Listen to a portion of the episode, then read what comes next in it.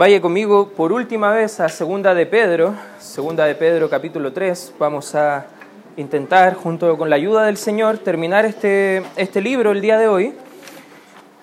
Y comenzando un nuevo año, me parece muy interesante que cada año que comienza siempre salen algunos eh, expertos en tarot, eh, expertos en el calendario, algunos salieron a hablar también de todas las profecías de Nostradamus, incluso para el, el 2020.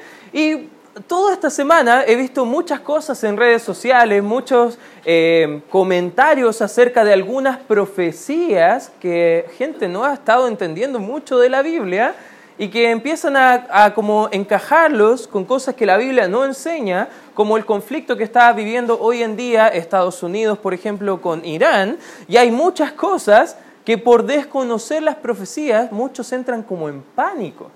Ahora, el, propósito de la profecía bíblica no es la especulación, que nosotros estemos especulando, bueno, ¿qué va a pasar? ¿Será esta nación? ¿No será esta nación? Bueno, ¿y qué pasa si Estados Unidos manda otra bomba o Irán responde o esto o aquello? ¿Y qué pasa si Nostradamus acierta a tal y cual? ¿Y qué pasa en Australia ahora que todo se está quemando? A lo mejor la Biblia habla de que todo se va a quemar, es el juicio de Dios y muchos están como alarmados pero el propósito de la profecía bíblica nunca es la especulación, sino que es una motivación a un cambio de mente y un cambio de conducta.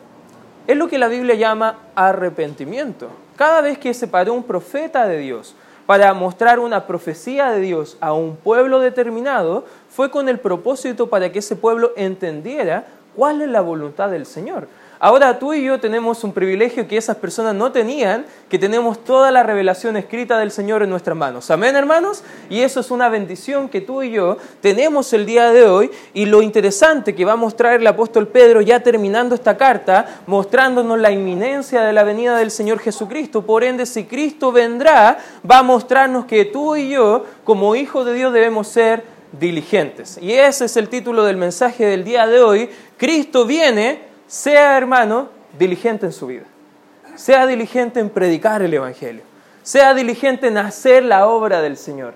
Porque si la profecía bíblica es cierta, y lo es, amén hermanos, es, cierto, Cristo viene, entonces debemos ser diligentes en toda nuestra manera de vivir. Segunda de Pedro, capítulo 1, mire, acompáñeme un poco para ver esta idea que no, no es que viene de plano en el capítulo 3, sino que ya Pedro la va desarrollando. Versículo 5 dice, vosotros también poniendo toda diligencia, escucha bien, por esto mismo, añadida a vuestra fe virtud, a la virtud, conocimiento, y sigue hablando un poco hasta llegar al versículo 10. Dice, por lo cual, versículo 10, hermanos, tanto más procurad hacer firme vuestra vocación y elección, porque haciendo estas cosas no caeréis jamás. O sea, hermanos, ¿entienden lo que es ser un cristiano?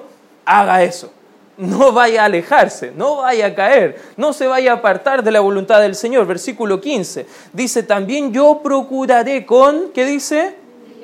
Diligencia. A ver, ayúdame. Yo procuraré también con... Diligencia. Voy a seguir hasta que se anime a, responder, hermano. ¿ya? Yo procuraré con... Diligencia. Ahí muy bien. Así me gusta la iglesia que responda. Año nuevo, actitud nueva. Amén, hermano. Estamos contentos de estar estudiando la palabra de Dios que después de mi partida vosotros podáis en todo momento tener memoria de estas cosas. Y ya en el capítulo 2 y parte del capítulo 3 nos ha mostrado estos falsos maestros que van a enseñar falsas cosas que no están en la Biblia. Su carácter, al ser falso, no son hijos de Dios, por ende lo que ellos quieren dar a otros, ni ellos mismos lo tienen. Ofrecen cosas que ni ellos mismos pueden disfrutar. Y llegamos al capítulo 3, ahora cambia la actitud, dejamos de hablar de los falsos maestros y ahora Pedro quiere hablar de ti y de mí. ¿Cuál debe ser nuestra actitud? Debe ser diligencia. Capítulo 3, versículo 11 dice, puesto que todas estas cosas han de ser desechas, ¿cómo no debéis vosotros andar en santa y piadosa manera de vivir, esperando y apresurándoos para la venida del día de Dios en el cual los cielos encendiéndose serán deshechos y los elementos siendo quemados se fundirán. Versículo 13, pero nosotros esperamos, según sus promesas, cielos nuevos y tierra nueva, en los cuales mora la justicia, por lo cual, oh amados, estando en, espera de estas cosas, fíjate que dice nuevamente, procurad con qué actitud, con ser hallados por Él sin mancha e irreprensibles en paz. Interesante lo que nos viene a mostrar nuevamente el apóstol Pedro. Si es verdad que el plan de Dios no tiene nada que ver con este mundo, porque este mundo va a destruirse, no debemos estar buscando hacer todo con nuestra vida para salvar a las ballenas, o para salvar un, bosque, o para limpiar los mares. Esto va a pasar. La Biblia enseña que van a venir cielos nuevos y tierra nueva. Y ojo, lo que vamos a ver el día de hoy lo voy a especificar en la tarde, en el estudio de Apocalipsis capítulo 8 y 9, vamos a estar viendo los juicios de las trompetas del Señor y van a mostrarnos en parte parte de estos juicios que está mencionando el apóstol Pedro, pero no los especifica. Te quiero animar a venir a la tarde para entender con mayor cabalidad todo lo que quiere mostrarnos el Señor de lo que va a ser su propósito. Pero el punto que quiero que nosotros estudiemos el día de hoy, si Dios quiere que seamos diligentes, ¿en qué cosas Dios quiere que seamos diligentes? Porque uno puede decir, yo espero que esa persona sea diligente, pero la pregunta es, ¿en qué? Ser diligente, no sé, en lavar la losa, quizás algunos padres de los hijos querrán eso para el 2020, amén padres quizás, no sé si los hijos van a decir amén, pero ya por lo menos voy a intentarlo padres para que se se animen a ser un poco más diligentes los chicos en casa. O algunos querrán ser más diligentes en estudiar este año. El año pasado no fue tan bueno y por ende van a ser más diligentes, se van a poner más las pilas en estudiar este próximo año. Amén, jóvenes y niños. Ya. Este mensaje es para ustedes jóvenes, ya también. Sea diligente. Pero, ojo, no les vengo a hablar de ese tipo de diligencia, sino que el texto va a mostrarnos tres cosas, tres áreas donde tú y yo podemos ser diligentes esperando la venida del Señor. Y el primer principio que vamos a ver el día de hoy, hermanos, sea diligente en vivir una vida piadosa. Sea diligente en vivir para el Señor. Porque Cristo viene, nosotros debemos aprender a vivir de la forma correcta. Versículo 11 dice nuevamente, puesto que todas estas cosas han de ser desechas, ¿cómo no debéis vosotros, y fíjate la palabra ahí, clave, andar? Andar en santa y piadosa manera de vivir. Si Cristo viene, no significa la palabra andar dar un paso. Si tú das un paso, se acabó, dejaste de andar, te detienes. La palabra andar viene de la idea de algunos cristianos que si usted le pregunta en la calle, oye, ¿tú te congregas o no te congregas? A veces algunos cristianos tienen una jerga que dicen, no, ya, no estoy caminando. ¿Qué quieren decir ellos? Que no se están congregando, que no están viviendo algunos principios que Dios quiere que ellos vivan. Ahora, el caminar, la Biblia lo va a mostrar como una actitud continua del creyente de vivir en la voluntad del Señor. Por eso cuando nosotros caminamos, andamos en su voluntad, debemos hacerlo en vidas santas y vidas piadosas. Por lo tanto, debemos estar siempre preparados, hermanos, para tener una diferencia. Martín Lutero mostraba la actitud de una expectativa. Martín Lutero estaba escribiendo a cristianos y le estaba diciendo, ya, si Cristo viene, si tu vida entiende esa expectación que Cristo puede venir en cualquier momento, en cualquier día, a cualquier hora, te va a pillar en cualquier lugar, entonces, dice Martín Lutero, Tú debes vivir como si Cristo hubiese muerto ayer, como si Él hubiese resucitado hoy y como si Él viniera mañana. Porque si tú vives con ese sentido de urgencia y expectación, lo más probable es que no vas a dejar nada para más que mañana. Vas a intentar hacer todo hoy. De hecho, hay un dicho popular que dice que no dejes nada para mañana de lo que puedas hacer cuando Exacto, ahí me corrigieron. Muchas gracias, amigo. No debemos dejar nada. Como cristianos, si sabemos que Cristo puede venir en cualquier momento, debemos hacer lo que Dios quiere que hagamos. Debe haber una diferencia, hermanos, en nuestra forma de pensar acerca de la eternidad. Algunos piensan como que vamos a tener muchos años más y se planifican como estando toda una vida acá en la tierra. La verdad no sabemos, hermanos. Puedo estar predicando y Cristo viene y nos vamos todos y ni podemos poner en práctica este mensaje. Ya, pero voy a ser diligente en predicarlo igual. Amén, hermanos. Y vamos a tratar de entenderlo porque Cristo puede venir en cualquier momento. Si la eternidad está a un paso, entonces vamos a estar haciendo todo para vivir en esa eternidad, pensando que vamos a ver cara a cara a nuestro Señor. Debemos también tener una diferencia en nuestra forma de actuar en este mundo. Hay jóvenes, hay varones, hay damas que piensan que como tienen mucho tiempo, la verdad, ¿qué importa si alguien cree o no cree que soy salvo? A veces hay cristianos que van a la iglesia y no quieren que les vean los vecinos salir con una Biblia, porque se pueden burlar o pueden decir varias cosas. Cuando yo tenía 16 años salía de mi casa para la iglesia y yo llevaba en la mochila, estaba vacía la mochila, pero echaba mi Biblia. Era chiquitita mi Biblia, pero la echaba en la mochila para que nadie viera que yo estaba saliendo de mi casa con una Biblia. Y después empecé a pensar, qué tonto ese pensamiento porque la Biblia dice que no debemos avergonzarnos del Señor. Amén. No debemos avergonzarnos de lo que Dios ha hecho por nosotros. Todo lo contrario, debemos cambiar nuestra forma de actuar también ante otros, es nuestro testimonio ante los demás. Somos llamados a vivir una vida diferente en este mundo. Cuando somos diferentes, vas a atraer personas. Cuando eres raro o extraño, vas a repeler a la gente. No sé por qué razón algunos cristianos piensan que ser diferente es igual a ser raro, ¿ya? Hay algunos que hacen cosas bien raras como cristianos, pero la Biblia nunca nos llama a hacer esas tonteras. Si tú eres diferente en tu forma de vivir, si tú tienes un matrimonio que honra al Señor, ¿sabes qué van tus conocidos van a querer tener el matrimonio que tú tienes? Porque es algo diferente. Algo que no es común en este mundo. Te ven la gente que tú estás con muchos problemas, pero a ti te ven gozoso y con buen ánimo aconsejando incluso a otros. Y la gente va a querer tener lo mismo que tú y te va a preguntar, ¿cuál es tu secreto? Dime cuál es, cuál, qué es lo que te hace vivir de esa forma, diferente. Es Cristo solamente. Amén, hermanos. Y si nosotros somos llamados a ser santos, diferentes en este mundo, entonces, hermanos, vas a traer personas para conversarle del Señor. Si tú te portas raro simplemente sin mostrar a nadie el porqué de tu diferencia, la gente ni va a querer estar contigo. Vas a empezar a hacer cosas más de religiosidad que de santidad.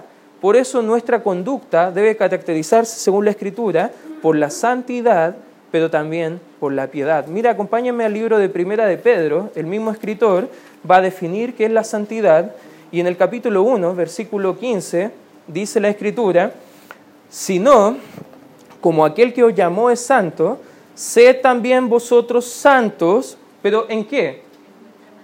En toda vuestra manera, ¿de qué? ¿La palabra toda tiene alguna excepción?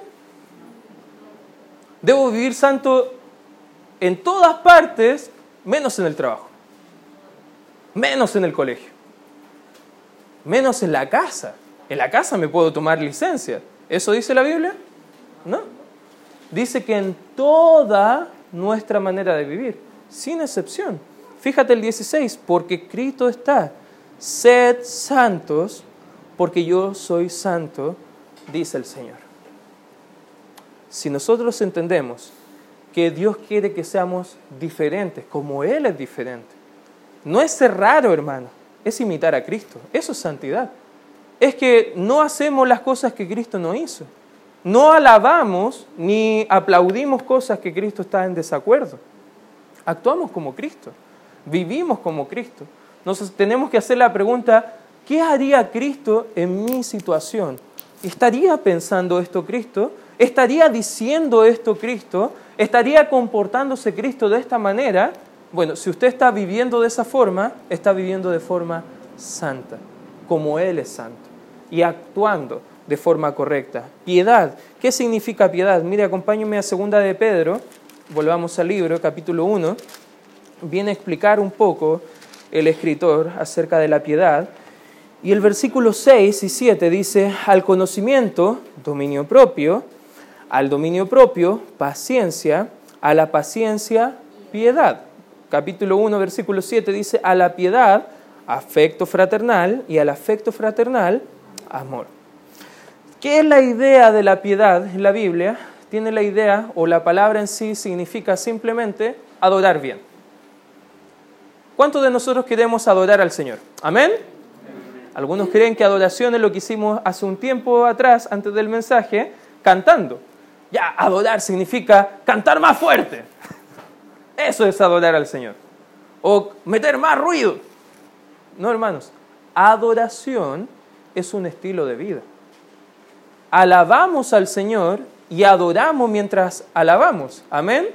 Pero la adoración no se limita únicamente al tiempo de las canciones.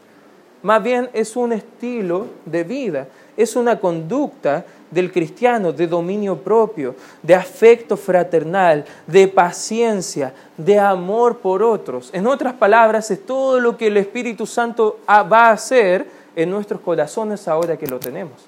Es un cambio de vida, hermano. La palabra piedad es una persona que está dedicada agradar al Señor. Cuando usted entiende que si Cristo viene, usted debe estar siendo diligente en vivir en esta tierra, no como para usted, sino para adorar y agradar al Señor, siendo diferente, porque está imitando a Cristo, usted está entendiendo qué significa que Cristo puede venir en cualquier momento. Y no es tan difícil, hermano. Es simplemente buscar, entender un poco más y aplicar un poco más. ¿Cuántos de nosotros sabemos algún principio de la palabra? Por ejemplo, sabemos que debemos leer la Biblia. ¿Cuántos de nosotros sabemos eso? Amén. Ser diligente significa hacerlo. No voy a preguntar cuántos leyeron la Biblia antes de venir a la iglesia. Pero sería bueno, antes de venir a la iglesia, también pasando tiempo devocional con Dios, pasando tiempo en lectura de la Biblia. Quizás algunos tuvieron dificultades en transcurso de venir a la iglesia, algunas discusiones, algunas peleas, y vivir en piedad y santidad significa también, incluso en esos procesos, hacer lo que Cristo haría en ese lugar. Quizás perdonar, quizás pedir perdón, quizás mostrar el amor de Dios hacia también las personas. ¿Se entiende? Hermanos, debemos ser diligentes en vivir una vida piadosa. En segundo lugar, ¿qué nos muestra Pedro? ¿En qué más debemos ser diligentes? En segundo lugar, también debemos ser diligentes para ganar a los perdidos. Capítulo 3, versículo 9, dice la Escritura, el Señor no retarda su promesa, según algunos la tienen por tardanza, sino que es paciente para con nosotros, no queriendo que ninguno perezca, sino que todos procedan al arrepentimiento. Versículo 15, lo estamos leyendo estos dos versículos porque van de la mano, dice el 15, y tened entendido que la paciencia de nuestro Señor es para qué? Ah, no es solamente que Dios tiene paciencia con nosotros porque nos estamos portando mal y porque no estamos haciendo su voluntad, como algunos creen. No, la paciencia del Señor es para que gente sea salvada. Es para que gente pueda conocer al Señor. Es para que nosotros seamos diligentes en salvar y compartir la salvación, porque nosotros no salvamos, nosotros compartimos la salvación con los perdidos, porque es su evangelio el que salva. Eso significa, hermanos, que nosotros entonces, como dice el 15, como también nuestro amado hermano Pablo, según la sabiduría que le ha sido dada, os ha escrito casi en todas sus cartas, epístolas, hablando en ellas de estas cosas, entre las cuales hay algunas difíciles de entender, las cuales los indoctos e incontantes, ¿qué dice? Tuercen. Aquí está hablando de los falsos maestros, ¿te acuerdas que hablamos de sus palabras plásticas que eran para torcer? para manipular, para tener la forma que simplemente ellos querían que tuvieran algunas cosas, bueno, estos indoctos, falsos maestros, tuercen las verdades del Señor, pero lo único que logran con eso, según el texto, fíjate lo que dice, como también las otras escrituras, para su propia, ¿qué dice? Perdición. Nunca debemos olvidar, hermanos, que un falso maestro no es un verdadero creyente ellos están perdidos. ellos están alejados de la salvación. Ellos no pueden predicar un mensaje que salva porque ellos mismos no son salvos. Ya hemos visto en segunda de Pedro que ellos son como el chancho que vuelve al lodo y como el perro que vuelve al vómito. No son ovejas, son de otro montón, no son del redil del Señor. Ellos quieren solamente lastimar, ellos solamente quieren ensuciar, no quieren mostrarte la voluntad del Señor. Dios está siendo paciente con nosotros para que vamos y compartamos el Evangelio, pero también porque habrá un juicio por fuego que dice la Escritura. Y nosotros estamos llamando, como dice Cristo en su parábola, incluso arrebatándolos, empujándolos, forzándolos a entrar en el reino de Dios. No recuerdo si fue Judas o el mismo Pedro que dice que debemos arrebatarlos del fuego. Porque la gente, si no conoce a Cristo, está en una condición de perdidos, lejos de Cristo, lejos de la salvación, en un destino eterno que no solamente el infierno, porque el infierno va a ser lanzado al lago de fuego, que va a ser la segunda muerte, dice el libro de Apocalipsis, que va a ser ahí el lloro y crujir de dientes eterno de las almas que no conocen al Señor. Y es algo terrible, hermano. Pablo escribió de una forma elocuente el Evangelio.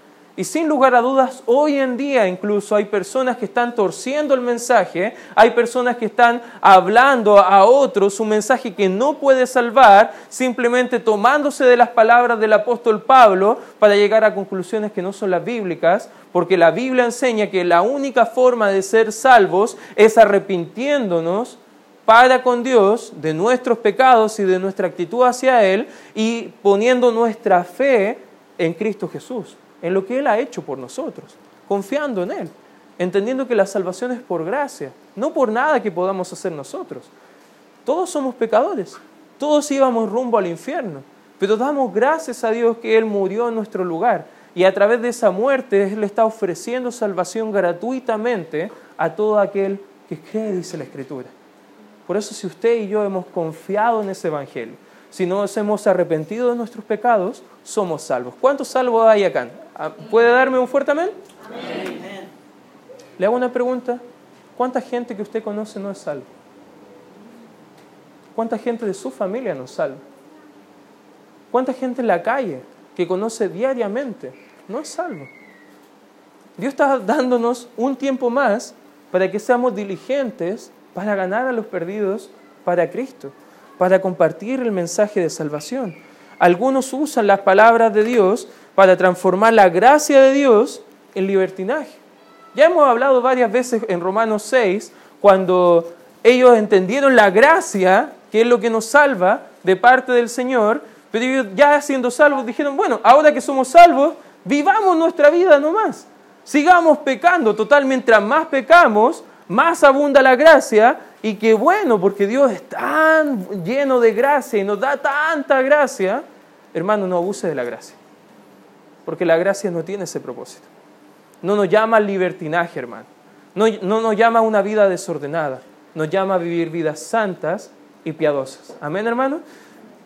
Pablo también, sus enseñanzas se torcieron por estos maestros también en contra de la ley.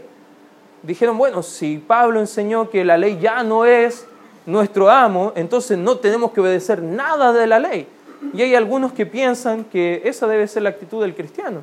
No, el Señor sí abrogó algunas cosas de la ley y debemos ser diligentes en estudiar esas cosas, pero hay varias cosas que nos rigen. Hay varias cosas de la ley que siguen vigentes para ti y para mí, hermano, como amar al prójimo. Amén, hermanos.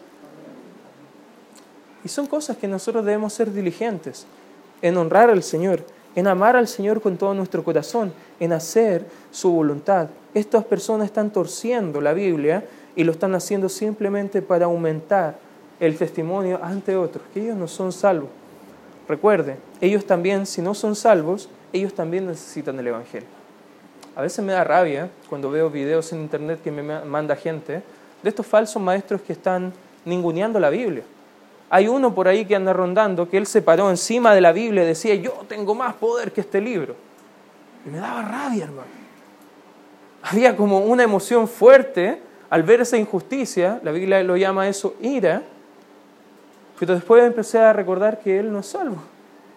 Y en vez de tener rabia con esa persona, deberíamos estar buscando alcanzarle con el verdadero Evangelio. Amén. Sin lugar a duda hay muchos maestros que están torciendo la escritura para ganar más dinero. A ellos igual hay que ganarlos con el Evangelio. ¿Cuánta gente necesita la salvación? Y ellos también necesitan la salvación. Necesitan arrepentirse y poner su fe en Cristo. Su propia perdición, según el texto, es simplemente la idea de un rechazo de la vida eterna, que resulta en una muerte eterna. Adrian Rogers, un gran predicador que ya murió en el año 2005, él dijo lo siguiente, que si uno nace una sola vez, muere dos veces. Muere físicamente y muere espiritualmente. Pero si uno nace dos veces, muere solamente una vez.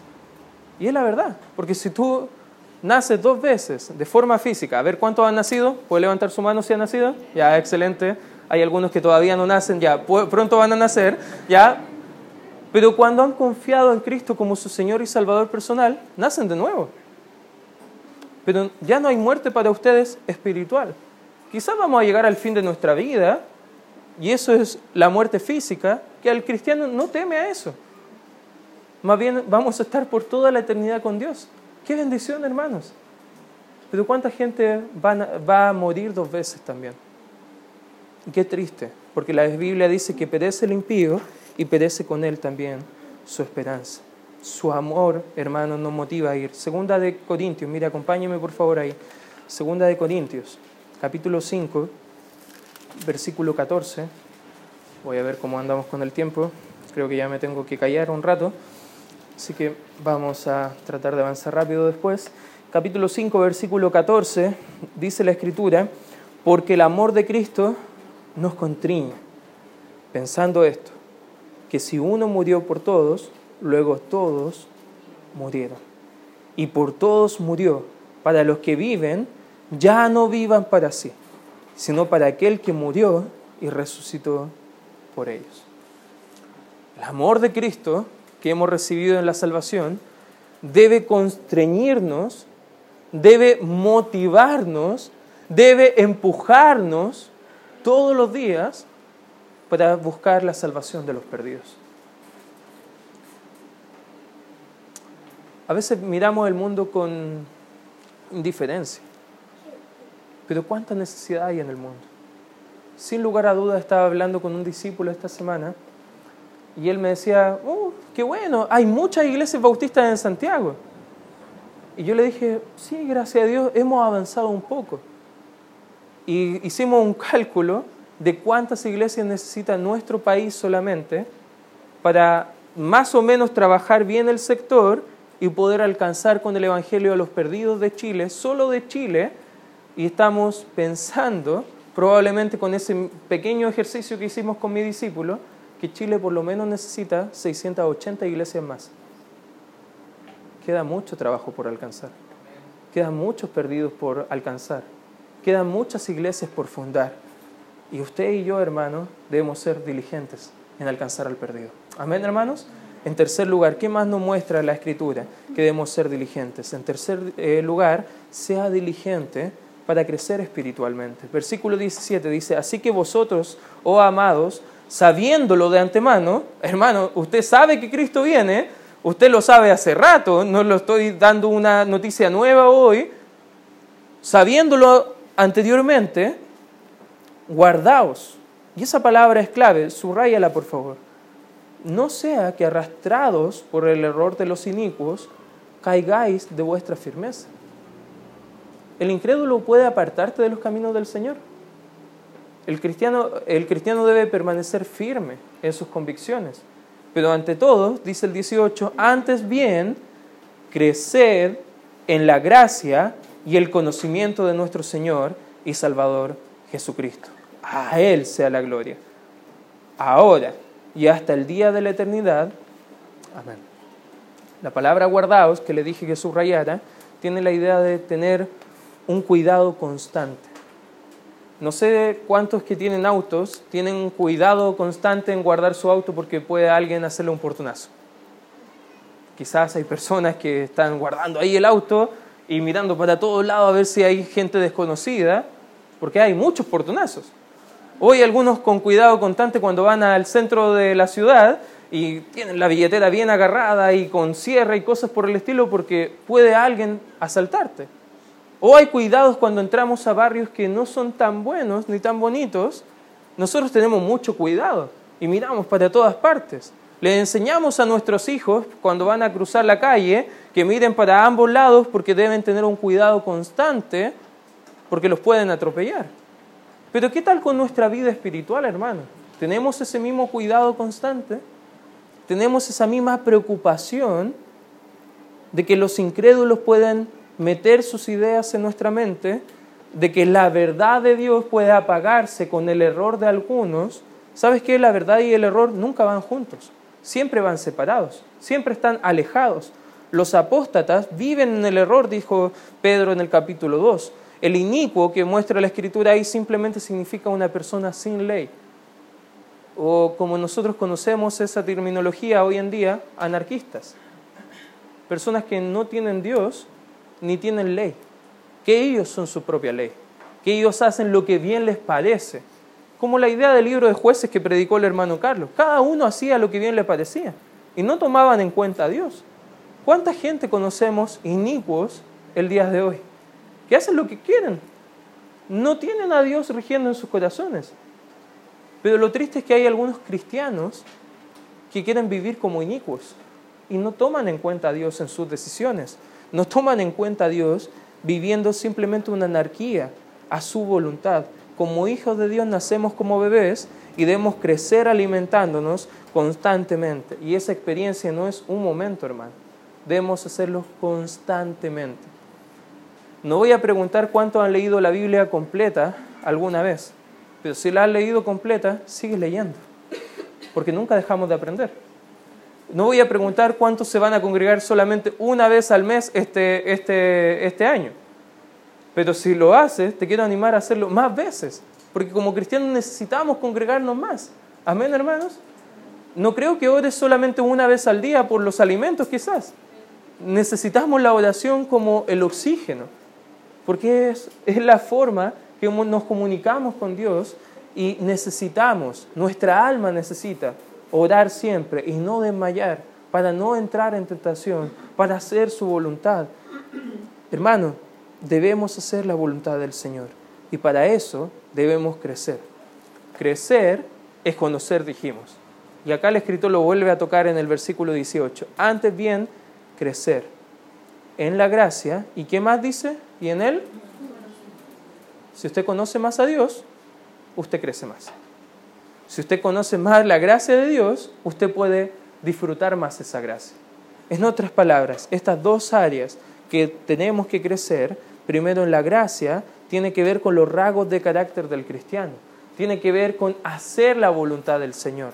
Hay un escritor que me encanta su definición de gracia, que dice que gracia no es solamente lo que Dios nos da para salvarnos, sino que gracia, ese es el poder y el deseo que Dios nos da, pero para hacer su voluntad con gozo. Cuando usted sirva al Señor con pesar, no está sirviendo con gracia. Cuando usted no tiene ganas de servir al Señor, usted no tiene gracia. No, no lo digo de la forma fea, hermano, lo digo de la forma bíblica. No tenemos gracia, porque gracia es ese poder que Dios nos da, ese deseo que Dios nos da para hacer su voluntad con gozo. Y en eso debemos crecer este 2020, hermanos. En buscar hacer más la voluntad del Señor. En buscar vivir más para el Señor. En desear hacer las cosas del Señor. En animar a nuestra familia también para ser fortalecidos por su gracia. Somos salvados por gracia, dice Efesios capítulo 2, versículo 8. Somos fortalecidos por gracia, dice segunda de Timoteo capítulo 2, versículo 1 al 4. Somos sostenidos por su gracia para no desplomarnos, dice segunda de Corintios capítulo 12, versículo 7 al 10. Crecer en la gracia simplemente significa tomar gracia de aquel dador de eterna gracia. Juan 1.16 dice que vivimos su gloria y vimos su gracia. Y nos llenamos todos. Y de todos podemos tomar de esa gracia del Señor para poder vivir para Él. Fíjate lo que dice Juan 1.16, porque de su plenitud tomamos todos. Y gracia sobre cuando miramos a Cristo, vemos gracia. ¿Cuántos miran a Cristo y ven a alguien enojado siempre con nosotros? Él tendría todo el derecho de enojarse siempre con nosotros. Amén, hermanos. Él nos da gracia. Él mira a un pecador atormentado por el pecado y Él no va a destruirle. Él va a salvarle. Ve a una mujer acusada con la evidencia y gente con piedras y Él no emite juicio. ¿Qué da? Gracia. Hermanos, si conocemos la gracia del Señor podemos crecer tanto para su vida, eh, eh, esperando su venida, en cada área de nuestra vida. Si usted crece en gracia, va a dar gracia en su familia, va a dar gracia en su lugar de estudios, en su trabajo, donde usted está. Eso significa crecer en la gracia. Y crecer en el conocimiento es simplemente poner en práctica lo que usted sabe. Si crecemos en conocimiento, pero sin gracia, simplemente nos transformamos en arrogantes religiosos. Pero si crecemos en gracia y conocimiento, estamos construyendo nuestras vidas para aprender, para para, hacer, para conocer, para servir. Porque entendemos quiénes somos, luego vamos a hacer para el Señor. Cuando usted vive y crece de manera equilibrada, entendiendo quién es Dios, usted va a hacer la voluntad de Dios. Y en eso debemos ser diligentes todo este año, hermanos. Debemos ser diligentes no solo este año, sino que hasta que Cristo venga. Porque Cristo viene. Usted y yo sabemos el día, no lo sabemos. Por lo mismo debemos ser diligentes, hermanos. Tres principios que quiero animarle a que usted considere para que no se vaya como vino, para que usted tenga un cambio de vida, para que usted pueda disfrutar del Señor durante no solamente este año 2020, sino que hasta que Cristo venga. Hermano, Cristo viene, sea diligente. Y quiero animarte a eso el día de hoy. Vamos a orar. Gracias Señor por este tiempo estudiando tu palabra. Te pido y te ruego Señor que nos ayudes a comprender más tu